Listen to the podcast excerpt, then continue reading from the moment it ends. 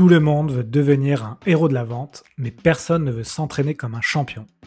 Si tu écoutes ce podcast, tu fais déjà partie des 10% des meilleurs vendeurs. Mais j'ai encore quelques secrets qui pourraient te permettre d'aller au-delà de tes espérances. Tu veux les connaître J'ai un bon deal pour toi. Va sur le site leshéroesdelavente.com, télécharge le playbook de vente, c'est le recueil de tous mes meilleurs conseils que j'obtiens dans le podcast. Fonce les découvrir et tu auras les fondamentaux pour progresser à vitesse grand V et rejoindre le cercle très fermé des héros de la vente.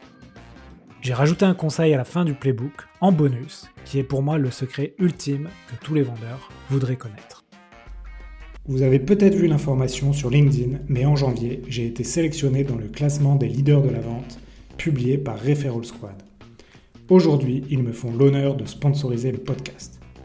Alors que les canaux de prospection se saturent progressivement, Referral Squad construit une approche différente basée sur l'entraide et la recommandation, qui vous permet une entrée en relation plus efficace avec les décideurs que vous ciblez. Si vous êtes dans une fonction commerciale, vous vous devez de rejoindre Referral Squad. L'inscription est gratuite et vous recevrez 300 crédits pour faire vos premières demandes de mise en relation. Alors rendez-vous sur referralsquad.io.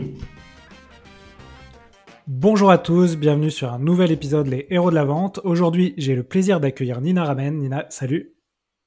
salut Alexandre, euh, un énorme merci pour ton invitation et pour ton accueil. Je suis hyper contente d'être là. Bah également, euh, en fait, euh, je te donne un peu le, contexte. moi, ça fait depuis maintenant quelques semaines que je me mets à mon compte en tant que solopreneur, donc forcément, j'ai consommé pas mal de, podcasts ou de, de newsletters de solopreneurs, dont la tienne. Et, euh, et, je suis, euh, enfin, j'aime beaucoup ce que tu fais. Donc, je t'ai invité dans le, podcast pour euh, pour que tu nous parles de la construction d'une offre et surtout de comment vendre cette offre. Mais avant ça, est-ce que tu peux te présenter aux auditeurs? Et je pose une question originale au début, c'est je, je, je, te demande pourquoi les auditeurs devraient-ils te connaître? Mmh, Intéressant. Alors, euh, je m'appelle Nina Ramen et euh, je suis CEO. J'ai créé ma boîte qui s'appelle la manufacture du copywriting. Donc copywriting avec un W qui n'a rien à voir avec le copyright qui est le droit de la propriété intellectuelle. Le copywriting avec un W, c'est l'art de vendre avec les mots, c'est-à-dire de créer de l'engagement. Donc de l'engagement, ça peut être obtenir un like sur un réseau social, par exemple LinkedIn, mais ça peut être aussi euh, faire en sorte que la personne, elle ouvre ton mail et elle y réponde, tu vois, quand on fait la prospection par exemple, ou euh, faire en sorte que la personne, elle clique sur le bouton acheter si euh, tu as un produit en ligne. Donc tu vois, c'est toutes ces hum, manières d'écrire et de créer de l'engagement euh, avec les mots. Et aujourd'hui, c'est quelque chose qui est de plus en plus utilisé parce que bah, aujourd'hui, tout le monde a un produit pratiquement à vendre sur sur Internet, même en B2B. Euh, en général, les gens ils te découvrent sur Internet et puis après ils prennent rendez-vous pour un call avec toi. Donc euh, l'acquisition, elle se fait aussi euh, via Internet, même si tu prends pas ta carte bleue et t'achètes, tu vois, as quand même de l'acquisition qui se fait. Donc le copywriting avec un W, l'art de vendre avec les mots. Et il me semble que ton podcast s'appelle Les héros de la vente. Ça tombe bien. Donc pourquoi les gens devraient m'écouter? Parce que le copywriting, c'est une manière de faire de la vente, de créer de l'engagement euh, sans avoir à se prendre de grosses portes. Moi, euh, j'étais commerciale et je faisais beaucoup de cold call. Euh, donc le call call, pour ceux qui savent pas, c'est des appels à froid. Donc c'est-à-dire, c'est vraiment la personne qui t'appelle, un peu comme Gal pour le CPF en ce moment. c'est, hey, salut, tu veux mon produit? Un truc que personne n'aime.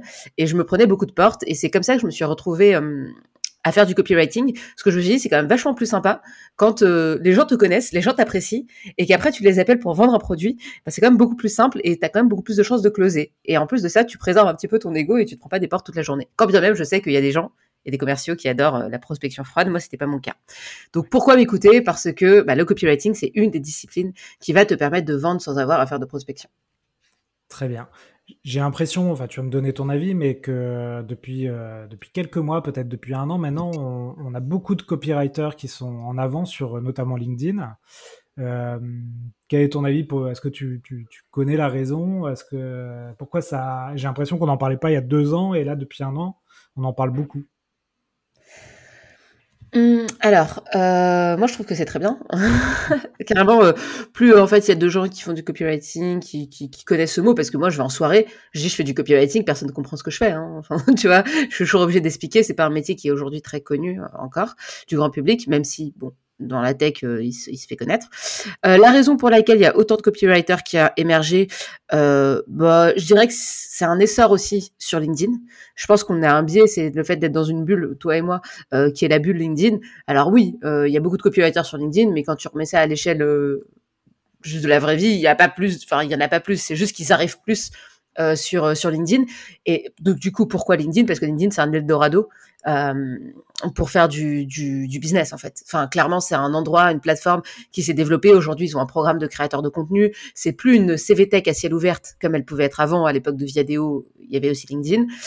Aujourd'hui, c'est plus une CVTech à ciel ouvert. Aujourd'hui, c'est un espace où tu consommes du contenu de la même manière que tu vas consommer du contenu euh, sur euh, sur Facebook, tu vois, euh, ou, ou, sur d'autres endroits. Alors ça va pas être les mêmes sujets, mais c'est vraiment devenu une plateforme de contenu, ce qui crée un Eldorado de business qui fait que les gens ont plus envie de l'investir. Et comme les gens ont plus envie d'investir, il y a du business, il y a des CEO qui se font écrire leurs posts par des ghostwriters, par des copywriters, et tout ça en fait, ça crée un terrain fertile et ça fait que les gens bah, sont attirés et forcément bah, ça pousse. Tu fais un terrain fertile, tu plantes des graines, bah, les copywriters ils poussent quoi. Voilà, c'est le terrain est fertile pour moi.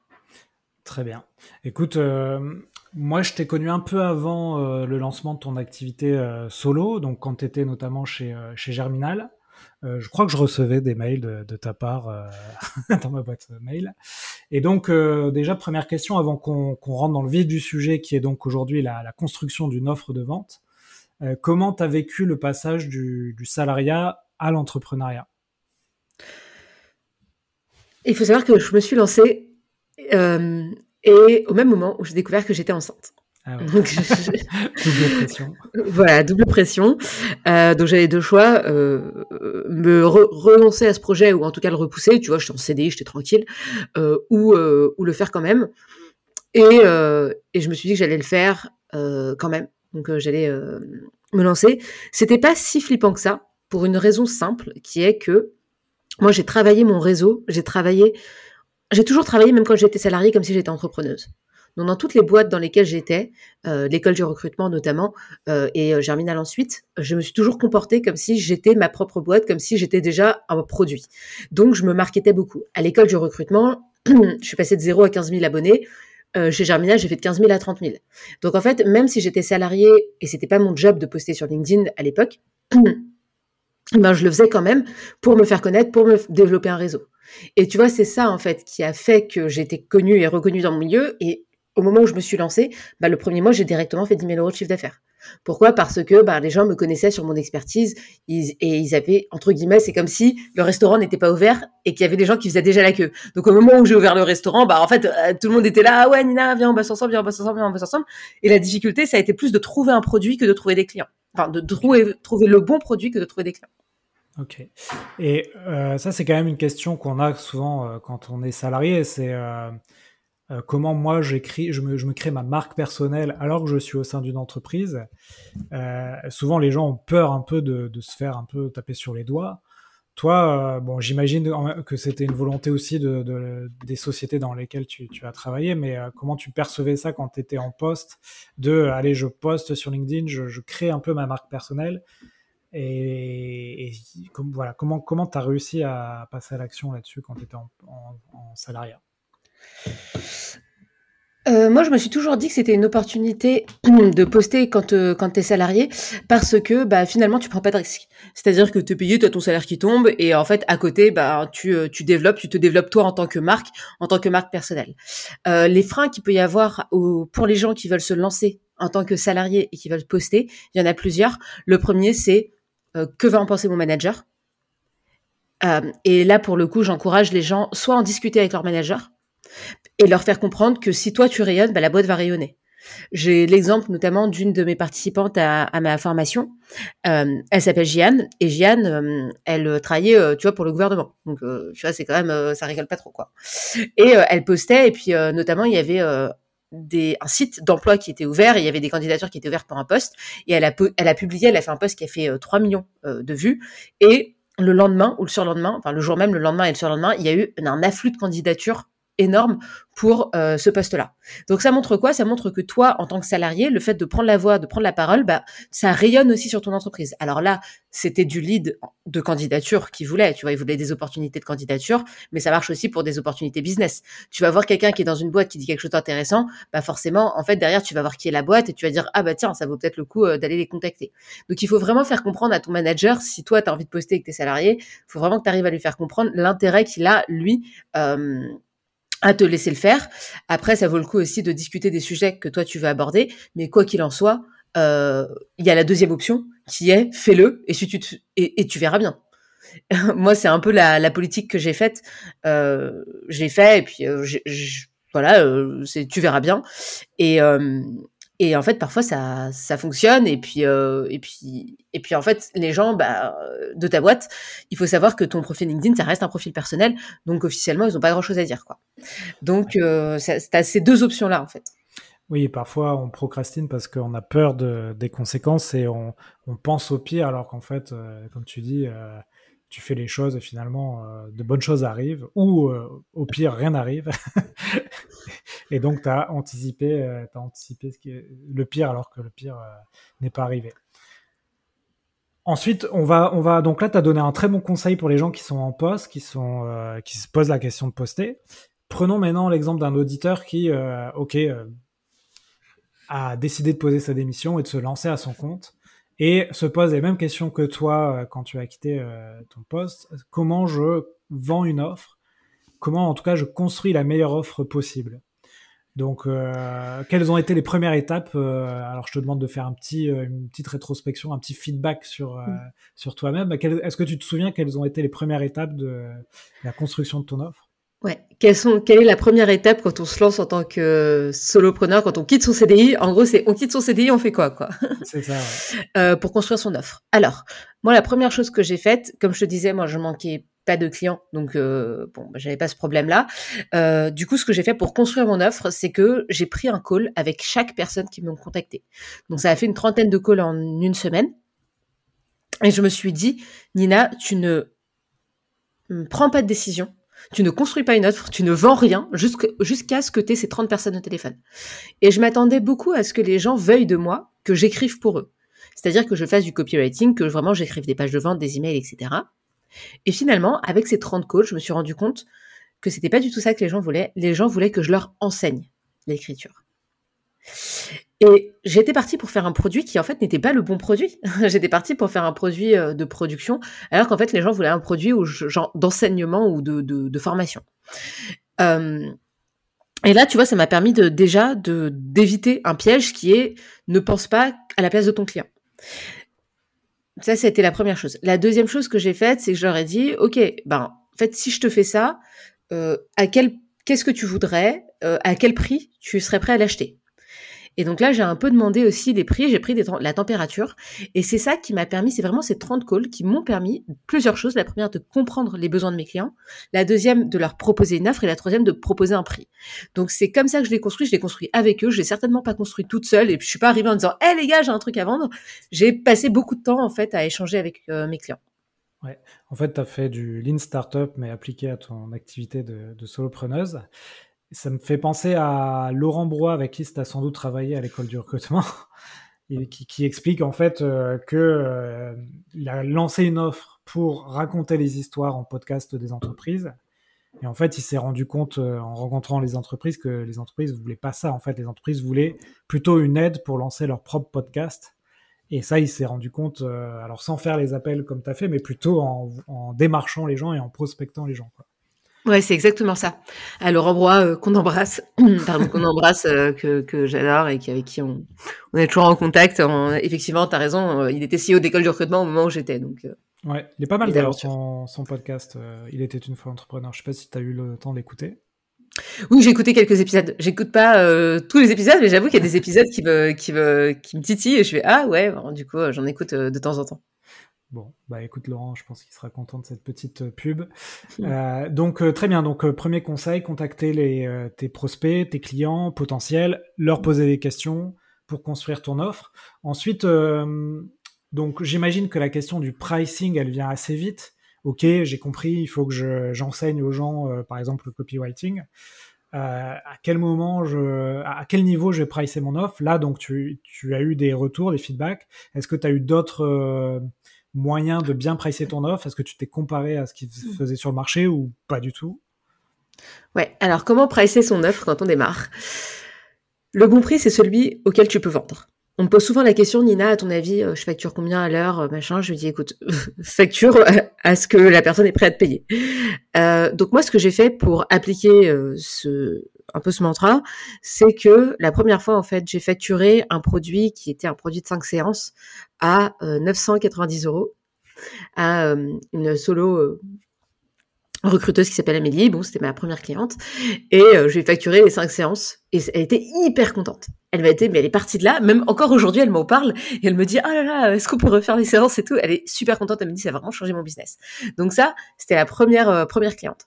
Ensuite, je me suis dit, bah, ok, elle est super contente. Moi, j'ai acquis de l'expérience. Donc, j'augmente mon prix. Je suis passée à 1500 euros. Là, j'ai réussi à vendre. J'ai vendu une fois, deux fois, trois fois. Je suis passée à 1800. Pareil. J'ai vendu une fois, deux fois, trois fois. Deux fois surtout. Je vends minimum deux fois à chaque prix, en fait. Donc là, je suis passée à... Et après, je suis passée à 2005. Et comme ça, j'ai augmenté, j'ai augmenté. Et là, c'est un produit qui vaut 3000 euros. Donc, euh, t'as arrêté d'augmenter jusqu'au moment où tu as eu de la friction, où les gens ont commencé à vouloir négocier ou Non, en fait, j'ai pas eu de friction, mais à un moment, je me suis posé la question de est-ce que la valeur que tu délivres, elle vaut plus que ça, elle vaut autant? Parce que il faut savoir que plus tu prices cher, plus tu as la pression aussi, quelque part de de la qualité de ce que tu délivres, de du niveau que tu places en fait. Et euh, et moi, je me sentais à l'aise euh, avec ce prix-là, et c'est à ce moment-là que j'arrêtais de l'augmenter. Et demain, probablement que euh, je ferai autre chose et que je continuerai de l'augmenter quand moi, je me sentirai plus à l'aise. Oui, tu auras plus d'expérience plus de renommée.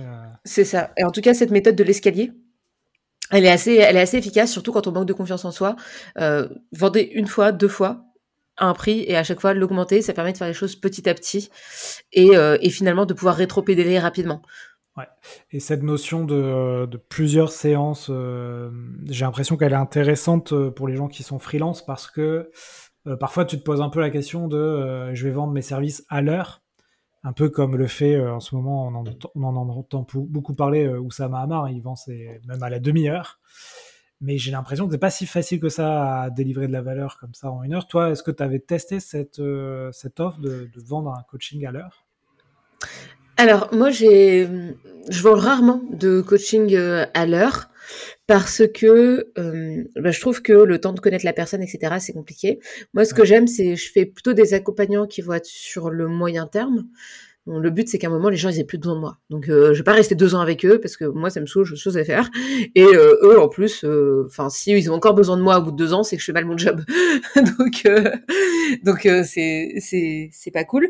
par contre, il y a deux choses que je voudrais dire. La première, c'est que hum, plusieurs séance d'affilée, moi je trouve ça cool. Et le, format demi-heure, moi je le trouve bien. Pourquoi? Parce qu'en une demi-heure, tu as, as un temps assez réduit pour pouvoir apporter un maximum de valeur. Le coaching individuel, en fait, ça te puise énormément. En tant que coach, ça te puise énormément, ça te demande, ça t'épuise même. Donc euh, moi, le coaching à la demi-heure, je trouve qu'il est cool. Euh, donc je garde des demi-heures. Au début, je faisais à l'heure, maintenant je fais à la demi-heure. Euh, mais par contre, je vends toujours par package pour avoir la personne d'une semaine sur l'autre. Et comme ça, en fait, on, j'ai un suivi, une évolution, etc. Et surtout, en une demi-heure, tu vas débloquer la personne sur un sujet. Puis en fait, une fois que tu l'as débloqué, bah, c'est bon. En fait, il faut qu'elle reparte chez elle et qu'elle, aille appliquer. Ça, ça sert à rien de rester une heure avec quelqu'un pour lui transmettre un truc alors qu'elle a juste besoin de cinq minutes pour la débloquer. Et après, bah, retourne pratiquer et reviens la semaine prochaine et tu auras d'autres questions, en fait. Très bien. Alors, on en a parlé un peu euh, en off avant l'épisode. Euh, quand tu vends ton temps, tu as très vite cette problématique de, bah, de de verre. Hein. À un moment donné, tes, journées font 24 heures. Euh, tu as un enfant, tu as, d'autres choses aussi à mettre en place. La question de l'organisation, toi, comment tu as réussi à, bien t'organiser? Parce que j'imagine, pour te faire connaître, faut que tu crées du contenu, par exemple des posts LinkedIn. Faut qu'ensuite tu délivres des formations, du coaching individuel, du coaching collectif tout ça, ça demande un temps incroyable, un, temps fou. Donc euh, la question de l'organisation, comment tu te l'es posé et quelles sont les, choses que tu as mis en place qui te permettent finalement d'être plus productive? Oui. alors le sujet c'est euh, j'ai 5 heures à vendre dans ma journée. Une fois que j'ai vendu ces 5 heures, comment est-ce que je fais plus de chiffre d'affaires? Tu as deux moyens. Le premier c'est d'augmenter ton prix, comme je l'ai dit tout à l'heure. Et le deuxième moyen c'est de trouver un moyen de ce qu'on appelle te scaler, c'est-à-dire de rendre tes revenus qui ne soient plus dépendants de ton temps. Moi j'ai le premier produit que j'ai créé, c'est un produit qui est pas scalable du tout. Je vendais mon temps, je vendais une heure de coaching, on en a parlé tout à l'heure. Le deuxième produit que j'ai créé, c'était un produit de coaching en groupe. Donc là, tu as un niveau de scale déjà supérieur, puisque avec une heure de ton temps, tu vas former 10 personnes, ou 20 personnes, ou 30 personnes. Mais tu vas facturer 10 fois. Donc une heure égale 10 facturations. Ça, c'est un premier niveau de scale, c'est de prendre des groupes. Et tu as un troisième niveau de scale qui est la formation en ligne. Donc la formation en ligne, c'est une formation moi que j'ai lancée. Moi, j'ai lancé ces trois produits-là en un an. Donc le troisième produit que j'ai lancé, c'est ma formation en ligne qui s'appelle Transformer son audience en chiffre d'affaires. Elle est plutôt euh, destinée aux freelances et aux solopreneurs. Euh, et en gros, c'est euh, une formation où il y a, à peu près 6-7 heures. Euh, tu as des cours, tu as des exercices, tu as des tutos. Et là, je l'ai créé une fois. Ça m'a pris à peu près, euh, je pense, 30 et 50 heures pour la créer. Ça a été long, vraiment. Entre les tournages, le fait de scripter, etc. Parce qu'elle est très, très dense. Euh, mais une fois que tu l'as faite, eh ben, tu peux la vendre euh, un nombre de fois incalculable. Là, euh, j'ai fait, je suis à peu près à 170 euh, personnes sur la formation, donc 170 ventes. Euh, bah, tu fais 170 multiplié par 6 heures. Si j'avais dû faire ça individuellement avec chaque personne, je pense qu'en une en, en, un an, j'ai pas, j'ai pas, j'ai passé le temps de le faire. Donc, donc là, tu vois, tu as trois échelles de scale. L'échelle de scale 0, je vends mon temps. L'échelle de scale 1, je vends mon temps, mais à plusieurs personnes. Et l'échelle de scale 3, qui est, qui est, je vends carrément un produit en ligne. Ouais, le produit en ligne, tu interviens pas, euh, tu interviens pas. Tu fais pas. Je fais un live par euh, mois. Je fais un ah, live par mois. Ouais, parce que j'ai l'impression pour en consommer beaucoup des produits en ligne que les formules où vraiment tu as un impact, euh, c'est souvent les formules hybrides où effectivement tu as un contenu enregistré et une intervention humaine où tu peux répondre, la personne peut répondre à tes questions. Totalement d'accord avec toi. Le problème des formations 100% en ligne, c'est qu'en fait les gens, enfin tu, les gens se désengagent Mm. Euh, moi, pour pallier à ce problème-là, effectivement, j'ai fait un live par euh, euh, par mois, ça c'est la première chose. Et deuxièmement, j'ai des groupes de personnes avec qui qui sont directement en interaction avec moi. c'est des groupes WhatsApp. et quand ils ont un problème, une question, etc., je réponds. Euh, voilà, je, suis aussi là euh, quand euh, quand il faut. Et ce qui est le plus intéressant, et j'en parlais avec une cliente hier, elle m'a dit Nina, je suis venue chez toi pour apprendre le copywriting et je pars avec des business buddies en fait, des personnes de qui je peux m'inspirer. Bah, tu vois un peu comme ce qu'on fait là. Bah toi tu dis je me lance en solopreneur, bah c'est quand même cool d'avoir des gens tu sais qui ont créé des produits. Bah elle, elle disait la même chose. Elle disait bah ok Nina, toi c'est cool, tu délivres de valeur. Je voulais apprendre le copywriting, mais en fait je suis repartie avec des gens qui sont des punching balls intellectuels, qui sont soit des gens qui ont déjà fait ça, soit l'inverse en fait qu'ils n'ont pas encore fait et à qui je peux apprendre. Et, euh, euh, et, la vraie valeur, une des vraies valeurs qu'elle a trouvées, c'est ça. Et elle y a trouvé un groupe, une énergie, quelque chose qui l'apporte. Donc c'est ça en fait euh, cette formation. Oui, c'est une formation en ligne, mais derrière, moi, je suis là aussi pour fédérer et créer un groupe qui après existe un peu par lui-même. Ok. La question de la création d'une communauté, notamment sur ces, produits en ligne, euh, se pose souvent. Hein. Tu vois souvent effectivement euh, adhérer euh, à mon produit, vous aurez accès à un Slack, un Facebook, etc. Et d'ailleurs, ça peut aussi servir à, d'autres entreprises qui sont pas du tout solopreneurs, hein, qui se posent aussi cette question de je vais créer une communauté. J'ai l'impression que dans les faits, c'est très compliqué à tenir. Tu dois animer cette communauté. Toi, tu as mis des choses en place ou tu as préféré euh, t'écarter un peu de, cette, euh, ce produit-là? Moi, j'ai dit aux gens, soyez responsables de vous-même. euh, si vous voulez une communauté, créez-la et, voilà. Et, enfin, je leur ai donné le pouvoir de le faire. Je leur ai donné des. En fait, moi, j'ai créé deux choses. J'ai créé la culture de qui t'es, enfin, qui est Nina Ramen, qui, quelles sont les grandes règles à suivre quand tu arrives dans le groupe, c'est-à-dire qu'il y a de la bienveillance, n'importe qui qui est là, tu te dois de l'aider, sinon tu dégages. Euh, il y a quand même des petites règles comme ça à suivre que moi j'ai fondées, qui ont été fondatrices, je pense. Euh, et, euh, et, ensuite, les gens, ils, existent par eux-mêmes, quoi. Donc ça, c'est la première chose. Et la deuxième chose aussi qui a été, je pense, majeure, c'est le fait de créer plusieurs petits groupes et pas un énorme groupe avec trop de personnes. Donc euh, je suis sur 150 000 groupes WhatsApp. Je suis pas là tout le temps. Je réponds, les gens ils savent que voilà. Et ce qui est cool, c'est que j'ai une communauté qui respecte énormément mon temps. Donc euh, ils me sollicitent pas pour tout et n'importe quoi. Ils sont vraiment super cool.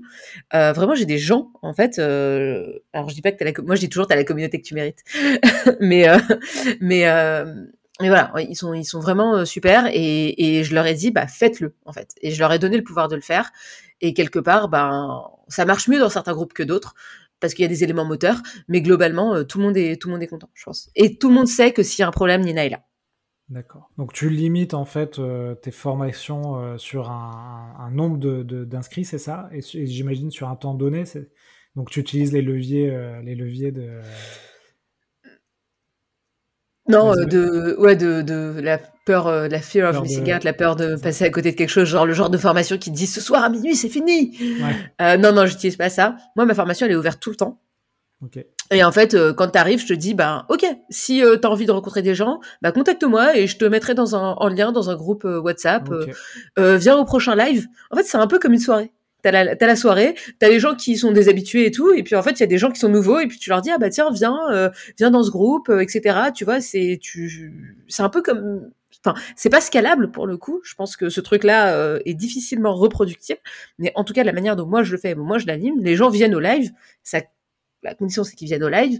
Et euh, après bah, je les intègre à des groupes WhatsApp etc euh, voilà parfois je relance des groupes WhatsApp. Ah bah tiens cette semaine c'est la semaine euh, ce mois-ci c'est le challenge newsletter. Bon bah voilà faites un groupe WhatsApp pour vous challenger sur la newsletter Ok, donc tu le, ça là-dessus, euh, tu laisses faire effectivement les gens, tu, tu les aiguilles. C'est des groupes WhatsApp, donc vraiment euh, quelque chose de minimaliste, mais c'est très bien comme ça. Euh, j'ai déjà fait des formations où tu devais t'inscrire sur des Discord et je trouve que tu as quand même une friction à aller dans ces, groupes-là. Bah, j'ai un Discord, mais il marche pas en fait. Le Discord, il est nul. Genre, enfin, désolé s'il y a des gens de ma formation qui écoutent ça, venez me voir et dites-moi que c'est nul, vous avez raison. le Discord, il est pas, il est pas animé. parce que moi, j'aime pas l'outil. Donc forcément, vu que moi j'aime pas l'outil, bah je m'en sers pas. Par contre, WhatsApp, je suis à l'aise avec WhatsApp, j'aime WhatsApp, et ben en fait ça marche. Donc moi, si je devais donner un conseil à des gens qui, qui veulent faire ça, prenez, vous, n'essayez pas de vous prendre la tête à faire le dernier outil que tout le monde utilise, etc. Faites juste l'outil dont vous vous vous servez le plus. Et c'est ça en fait qui va. Moins vous vous aurez de friction, et plus ce sera simple pour vous d'animer votre communauté. Moi, je réponds à un message WhatsApp euh, tout le temps, en fait, euh, quand je suis dans le métro, etc. Donc, ça ne me demande pas d'énergie. Et c'est ça, en fait, qui est important. Alors que le Discord, je comprends rien. Euh, je suis obligée encore de comprendre des nouvelles features et tout. Enfin, c'est trop compliqué. Groupe WhatsApp, c'est simple pour moi. Ouais, Discord, c'est un peu geekos quand même. Hein. Moi, je trouve. Je, trouve aussi, ouais. Apparemment, ça a l'air trop bien. Moi, je me dis, j'aimerais trop savoir m'en servir, mais à un moment, il faut aussi être lucide. Euh, c'est déjà tellement compliqué de créer une communauté, d'engager des gens, etc. Si toi, en plus, tu te mets des frictions sur l'outil que tu vas utiliser, ah, c'est bon, en fait. Genre, euh, laisse tomber. Donc, euh, je pense que ces outils sont très bien, mais faut pas perdre de vue l'intérêt qui est de connecter les gens. Une fois qu'ils sont connectés, qu'ils soient sur WhatsApp, Discord ou Slack, j'ai envie de te dire, on s'en fout un peu, quoi. Toi, de toute façon, ils sont chez toi, c'est tes clients, tu leur adresse mail, tu leur numéro de téléphone pour certains, bah voilà, c'est bon, tu peux les contacter. Ok, bah écoute, euh, tu nous as donné des, tu nous as donné déjà pas mal de conseils euh, sur la construction de son offre, euh, construire son prix. Peut-être qu'on peut revenir un peu sur l'acquisition. donc toi, tu nous as expliqué, tu avais déjà travaillé ton personal branding avant d'être à ton compte. Donc ça aussi, c'est un très bon conseil. Aujourd'hui, sur l'acquisition, comment tu t'y prends? Tu, Ça reste LinkedIn ton moyen d'acquisition, c'est ça? Ou tu as d'autres euh, leviers que, que, que, tu utilises et qu'on, qui sont alors, alors, j'utilise euh, principalement LinkedIn, effectivement, où là j'ai le plus gros de ma communauté. Le conseil que je donne aux gens, c'est souvent de prendre un canal, celui avec lequel ils sont le plus à l'aise, et d'aller à fond sur ce canal. Ça sert à rien de faire un peu de tout. Fais très bien un truc. Déjà, c'est compliqué de comprendre les mécaniques euh, sur un seul réseau social. Alors si en plus tu commences à confondre tous les réseaux sociaux, à essayer d'être partout, tu vas me foutre des hashtags sur LinkedIn et ça, ça va pas, tu vois. Alors que les hashtags, tu vois, par exemple, sur euh, des réseaux comme Instagram sont importants. Sur, euh, sur LinkedIn, ça l'est pas. Bon, euh, donc moi je suis principalement sur LinkedIn. Après, aujourd'hui, maintenant que j'ai construit une communauté, je commence à aller un petit peu sur d'autres réseaux. Donc là, je suis en train d'explorer Instagram et je suis en train d'explorer TikTok.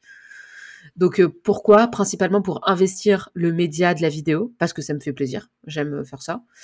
Euh, et deuxièmement, parce que je trouve que hum, voir quelqu'un l'entendre parler, c'est un autre niveau. Et troisièmement, parce que j'ai envie d'apprendre ça. Enfin, j'ai envie, c'est une compétence que j'ai envie d'apprendre. Oui, et puis euh, j'ai vu un podcast aussi euh, que tu as lancé euh, avec tes, amis, et dont certaines sont passées dans le, podcast aussi. Oui, le podcast qui s'appelle Transformer les mots en euros. D'ailleurs, tu peux nous expliquer un peu les coulisses parce que j'ai l'impression que c'était un, c'était travaillé en collectif. C'était, il y avait tout un design qui était vachement bien d'ailleurs, et c'était lancé en même temps. Est-ce que et j'ai l'impression que vous avez fait un batch de contenu parce que vous avez lancé 70 épisodes euh, tout d'un coup. Est-ce que tu peux nous raconter comment ça s'est euh, déroulé? Exactement. Alors, euh, un jour, il y a Pénélope Boeuf qui me contacte. Pénélope Boeuf qui est une podcasteuse qui produit des podcasts et elle me dit écoute je suis en train de penser à lancer une série de podcasts sur une expertise et j'ai pensé à toi bon je sais pas trop ce que ça va être le projet pour le moment c'est un peu à l'état d'embryon et et en fait, euh, bah, j'ai dit oui parce que moi, euh, je trouvais ça intéressant d'avoir un podcast dans le sens où euh, c'est un format que moi j'ai pas investi encore et surtout que bah je trouve assez assez cool encore une fois dans cette idée de bah, expliquer à l'oral et pas toujours être à, à l'écrit. Et, et donc elle a, on a comme ça, bah, étaient cinq femmes. Donc elle a recruté, elle a contacté, elle a voilà. Euh, et on s'est retrouvé cinq femmes. Donc il y a Caroline euh, Jurado qui est sur les cryptos, qui s'appelle Capter la crypto. Euh, il y a Caroline Mignot qui s'appelle, c'est un truc sur LinkedIn, performer sur LinkedIn. Il y a Aurélie Moulin aussi et il y a Véronique Jong sur le SEO. Aurélie Moulin sur le Instagram et Véronique Jong sur le SEO. Et on a chacune enregistré 70 épisodes de podcast entre 2 et 7 minutes, je dirais. Euh, moi, c'était en plein été, donc pour te faire les coulisses, c'était en plein été. J'étais enceinte genre de 8 mois et demi, vraiment. Je pense qu'à la fin, à la fin, euh, à la fin, l'équipe de Pénélope, ils avaient peur que je vienne pas au dernier, euh, au dernier enregistrement parce que j'étais enceinte, ils avaient peur que j'accouche. Vraiment, genre, c'était un délire. Je pense que j'étais en enregistrement le mardi, j'ai accouché le vendredi, quoi. Vraiment, c'était ah un, c'était un délire. Ouais, ouais. 70 épisodes que j'avais scripté, enfin que j'ai scripté à fond pour délivrer un maximum de valeur. C'est-à-dire que euh, t'as pas de discussion où je raconte euh, ma vie, mon œuvre, même quand bien même on voit bien qu'elle est très intéressante. je rigole. Euh, non, non, c'est, pas du tout des choses où je raconte ma, ma vie. C'est plutôt des épisodes où je délivre de la valeur. Ok, comment tu fais un bon post sur LinkedIn? Comment est-ce que tu fais une newsletter? C'est quoi le bon taux d'ouverture d'une newsletter? C'est quoi une page de vente? C'est quoi un taux de conversion sur une page de vente? Ça sert à quoi? Comment tu construis un bon titre? Voilà, c'est ce genre de sujet qui est vraiment de la formation, des choses qui sont actionnables. Donc c'est une masterclass en fait en copywriting sur 30 épisodes, enfin sur 70 épisodes. Ok, donc euh, une fois que vous avez tout ce contenu enregistré, euh, l'équipe de Penelope s'est chargée de tout diffuser en même temps et de lancer une campagne. Euh, bah, c'était vachement intelligent. On a fait un shooting photo. ouais, ouais. franchement, c'était c'était génial. Et moi, ce que j'aime bien, c'est que c'est cinq femmes. Donc souvent, c'est un truc que je dis souvent. Hein, je dis souvent on, met souvent en avant les femmes euh, pour la beauté ou pour la météo, mais quand il s'agit d'expertise, euh, c'est souvent un peu euh, un mec grisonnant. enfin voilà quoi, c'est rarement, les, femmes prennent moins la parole sur des sujets d'expertise de manière générale, sont moins exposées sur ces sujets-là, et, je trouve que c'est hyper cool en fait d'avoir ces cinq femmes qui parlent d'un sujet tech. Et puis euh, ce qui est intéressant, c'est euh, tu as des statistiques hein, qui montrent qu'en fait, euh, tu as déjà la moitié des, des gens qui se lancent sur le podcast qui arrêtent après, après 3 épisodes et 90% après 20 épisodes. Et, euh, et, ceux qui arrivent à dépasser un peu ce gap des 20 épisodes, en fait, arrivent à construire quelque chose. Et donc là, vous, ce qui est intéressant, c'est que vous l'avez fait en, en, batch. Et c'est peut-être une bonne, un bon conseil pour la création de contenu, même vidéo. Hein. Tu nous as parlé de vidéo tout à l'heure. Même post LinkedIn, hein, moi je crée tout en batch. Hein. Ah oui. Hmm. Donc tu te prends une journée dans la semaine, tu écris tout de la semaine et tu publies. Ouais. Et même dans le dans le processus euh, d'écriture, en fait, il y a plusieurs étapes. Il y a la phase d'idéation, la phase où tu vas avoir des idées, la phase de structuration, la phase d'écriture et la phase de publication. La phase d'idéation, bah, c'est tous les jours. Tu vas mettre vraiment dans ton carnet, tu vas noter des idées. La phase de structuration, tu vas structurer euh, vraiment, tu vas dire petit 1, petit 2, petit 3. Et la phase 3, c'est l'écriture. Moi, j'essaie de batcher, en fait, même ces sous-tâches, j'essaie de les batcher, tu vois. Ok. Ah, hyper intéressant. Hyper intéressant. Et ce podcast, pour finir euh, sur ce sujet, tu vas un peu le continuer ou c'est 70 épisodes, pas, un de plus euh? Euh, pour le moment, j'attends que les 70 épisodes euh, soient diffusés, donc euh, c'est hyper cool. j'attends aussi de voir un peu les résultats, les feedbacks qu'il faudrait, enfin que les gens ont sur, sur, le sujet, des choses qu'on pourrait améliorer. Et je me, je me, je me ferme pas en tout cas cette possibilité-là. Ok, parce que ouais, effectivement, une fois que tu as 70 épisodes, je pense que ça peut être intéressant de, de, multiplier différents formats, de tester, bah, tu disais de la vidéo, pourquoi pas de combiner podcast et vidéo et, de continuer à publier. Ouais. Écoute, ça marche. il nous reste quelques minutes avant de passer aux questions de la fin. Sur les, on a parlé beaucoup de LinkedIn, de d'écriture, de, de, la vente. Est-ce que toi, as des, tu, tu as des choses comme ça qui t'aident à être performant dans l'écriture sur LinkedIn pour acquérir des clients? Tu nous as dit, voilà, par exemple, l'histoire des batchs, mmh. ça t'aidait de, de, de, décomposer comme ça ta, tes journées? Est-ce que tu as d'autres tips comme ça qui t'aident à être, à être Nina Ramen?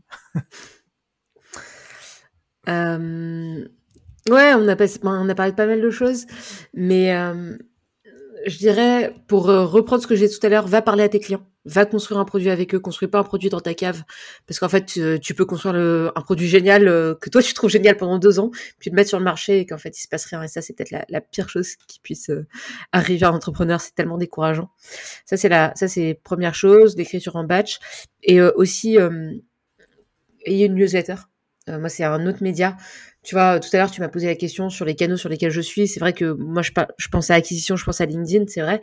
Mais en réalité, les réseaux comme LinkedIn, Instagram, TikTok, le podcast, c'est des canaux qui sont ce qu'on appelle top of funnel, c'est-à-dire c'est le haut de ton entonnoir, tu as tout le monde qui va écouter ton podcast, tu as tout le monde qui va te liker sur LinkedIn et des clients potentiels et des gens qui sont pas clients en fait et qui sont même pas dans ta cible. Donc tu vois LinkedIn euh, et les réseaux sociaux de manière générale, c'est un peu la soirée où tu connais personne tu vas, euh, tu croises des gens, tu sais pas si tu vas les recroiser ou pas. Mais finalement, ça vaut pas grand chose.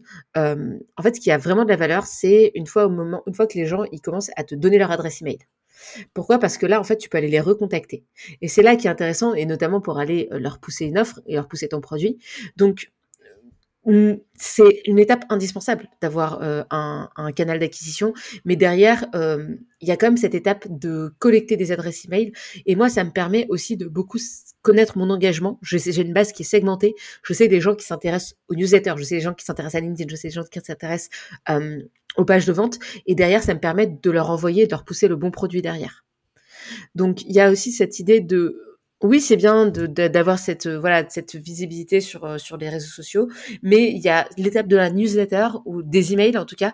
D'ailleurs, quand on valorise une boîte, même euh, financièrement, on regarde sa, sa, sa base de données, en fait, sa, sa database, le nombre de, de data qu'elle a sur ses utilisateurs, parce que ça, ça a de la valeur.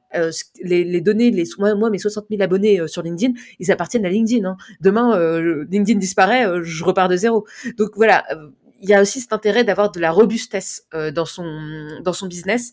Et euh, ça, ça passe aussi euh, par une par une newsletter ou en tout cas par le fait de collecter des emails, pas forcément une newsletter, mais en tout cas collecter des emails. c'est c'est vraiment un conseil que je donne. Et et, surtout dernière chose, dernier argument dans ce sens-là, il y a un des influenceurs LinkedIn qui s'appelle Michael Aguilar qui fait un, un business, enfin c'est son business quoi. Il, il, publie énormément, il vend sur LinkedIn. Bah, du jour au lendemain, il a été euh, banni de LinkedIn pendant une semaine. Bon bah voilà, il t'arrive ça, ton business il repose sur LinkedIn, t'es t'es t'es pas bien. T'es pas bien, ouais. ouais, ben c'est vrai que la newsletter, euh, autant euh, il y a 2-3 ans, ça pouvait paraître encore, tu vois, le, le, spam des entreprises que tu recevais dans ta boîte mail. Aujourd'hui, on voit bien que c'est un outil de, vente directe avec ton, ta communauté. Tous les solopreneurs un peu euh, connus sur la place ont leur newsletter mm. et c'est pas pour rien. Ils savent très bien qu'effectivement, tu peux te faire bannir d'un réseau, tu peux euh, ne plus être visible parce que, parce que l'algorithme l'a décidé et, euh, et, la newsletter, ça te permet d'avoir ce lien direct si tu veux pousser des infos, des produits ou simplement poser des questions, comme tu l'as dit au début, poser des questions pour connaître ton audience. C'est ça. Ben écoute, merci Nina pour euh, l'ensemble de ces conseils. Si tu veux, on va passer aux dernières questions. Il va, ça va nous prendre quelques minutes. Donc, euh, c'est des questions que je pose à tous les invités. Euh, il y a des choses assez classiques, d'autres un peu moins.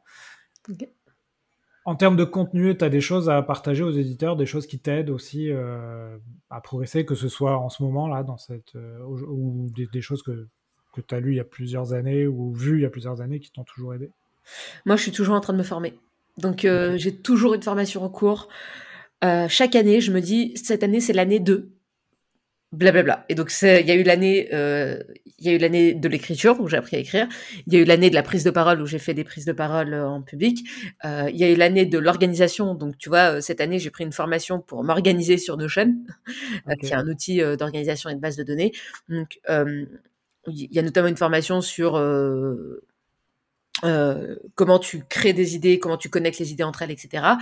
Euh, peu importe le sujet euh, dans lequel vous voulez bah, progresser, il euh, y a des gens qui l'ont fait, il y a des gens qui l'ont pensé. Euh, allez-y, en fait. Moi, je passe mon temps à ça. J'ai acheté une formation, tu vois, je voulais me lancer sur TikTok, j'ai acheté une formation sur TikTok. Voilà, si vous avez la possibilité, en, général, c'est une centaine d'euros. pour les moins chers, ça peut aller jusqu'à 600, 700 euros. Mais, mais ça vaut vraiment le coup parce que vous gagnez un temps dingue.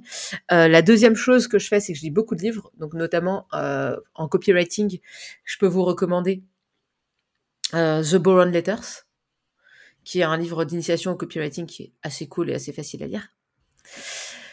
Et euh, et voilà, qu'est-ce que je peux, qu'est-ce que je peux, voilà, c'est à peu près tout. La formation sur Notion, tu peux, tu te souviens du, du nom ou de la personne Oui, alors il y a deux personnes que je recommande sur le sujet, c'est mon ami euh, Shubham Sharma. Ouais. Et la deuxième personne, c'est Élise Murigneux.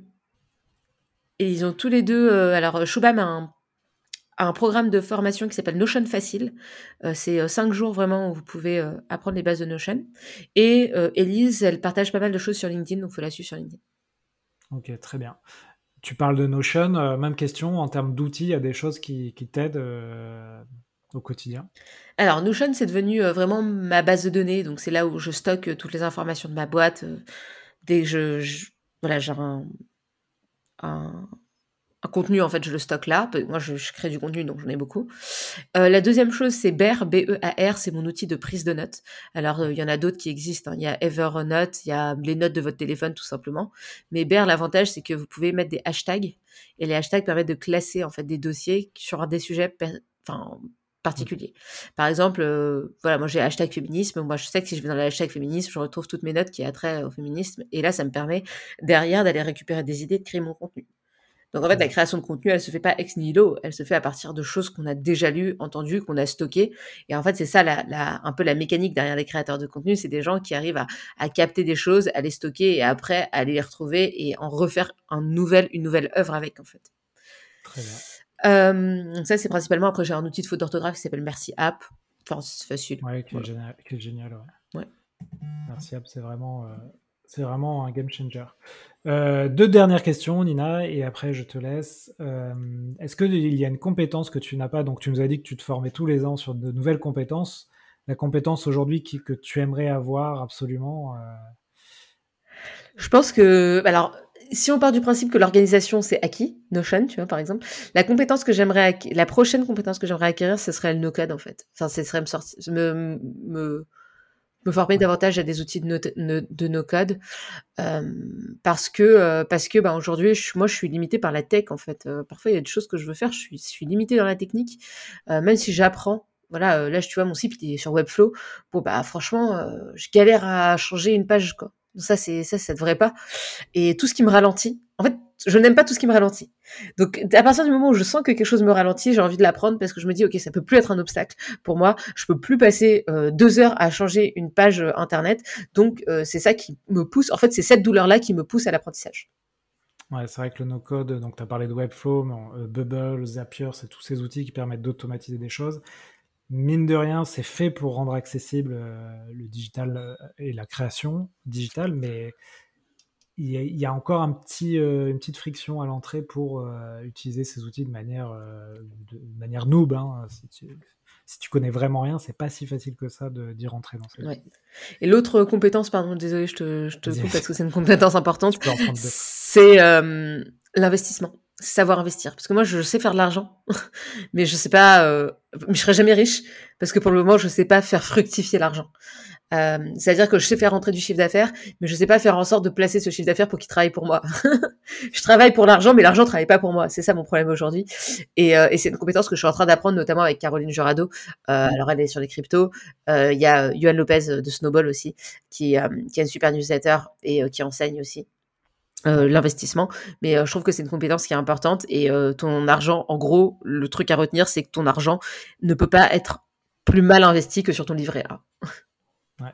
ouais, Caroline, Yuan qui sont passés sur le podcast. Et tu as aussi la martingale qui est pas mal sur la gestion des finances personnelles de Mathieu Stéphanie.